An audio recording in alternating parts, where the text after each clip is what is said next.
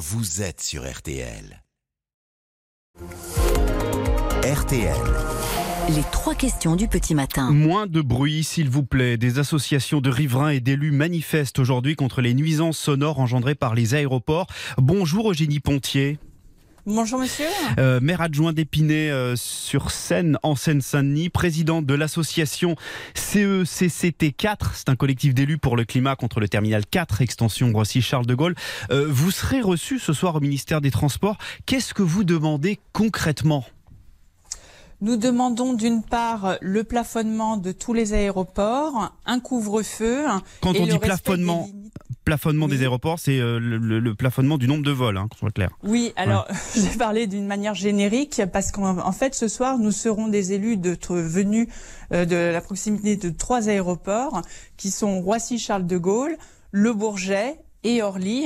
Et euh, chaque euh, chaque élu, enfin chaque aéroport a ses plafonnements demandés. Pour Roissy-Charles de Gaulle, aujourd'hui, nous sommes à 500 000 mouvements an. Nous souhaitons passer à 440 000. Pour Orly, aujourd'hui, il y a 240 000 avions par année. Nous souhaitons qu'il y en ait 200 000.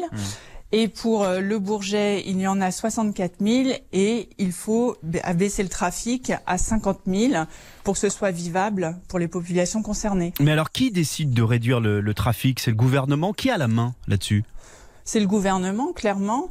Et il y a, en mars 2022, euh, les collectivités locales ont été invitées à déposer des délibérations par rapport au plan de prévention du bruit dans l'environnement hein, pour protéger les populations euh, survolées. Et aujourd'hui, ce plan n'a pas de mesures euh, satisfaisantes pour pouvoir réduire le, le bruit euh, par rapport aux riverains de, de Roissy. Donc, Alors, ce que a- nous demandons, Oui. c'est de reprendre ce plan pour qu'il comporte des mesures qui soient efficaces et, Et- éva- évaluées aussi. Voilà, euh, ce, que, ce que vous citez souvent, c'est l'aéroport euh, d'Amsterdam, qui a une taille équivalente à celle de Roissy-Charles de Gaulle, qui a fait ce plafonnement. On est passé de 500 000 vols à 440 000, je crois.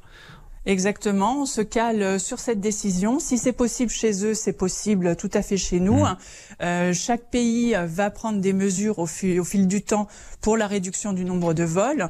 Et ce qui pourrait se passer, hein, c'est que euh, la France euh, récupère finalement ces vols que plus personne ne veut parce que ça, ça apporte des nuisances trop importantes euh, pour les riverains, pour les populations survolées, et que finalement euh, les vols euh, arrivent chez nous. Aujourd'hui, le plan de prévention du bruit dans l'environnement prévoit une augmentation de trafic de 180 000 vols sur Roissy-Charles de Gaulle. Ça veut dire qu'on aurait euh, peu ou prou le, le nombre de vols d'Orly qui, qui irait en plus sur celui de, de Roissy. Donc à l'heure actuelle où euh, tout le monde défend la qualité de vie, où on a besoin d'avoir un, un cadre de vie apaisé, hein, euh, où on, on a des objectifs concrets sur la réduction euh, carbone, on a des objectifs de neutralité carbone 2050. Pour pouvoir respecter ça, il faut passer par une phase de sobriété.